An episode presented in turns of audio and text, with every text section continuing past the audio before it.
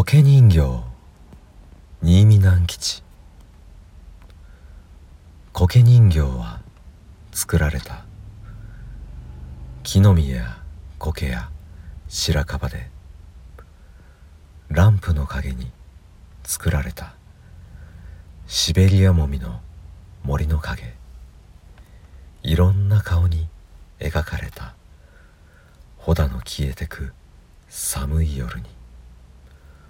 コツコツコツと削られた木こりや娘や妻たちに赤いシャッポもつけられた。春に売られていくようにコペイかどうかになるように。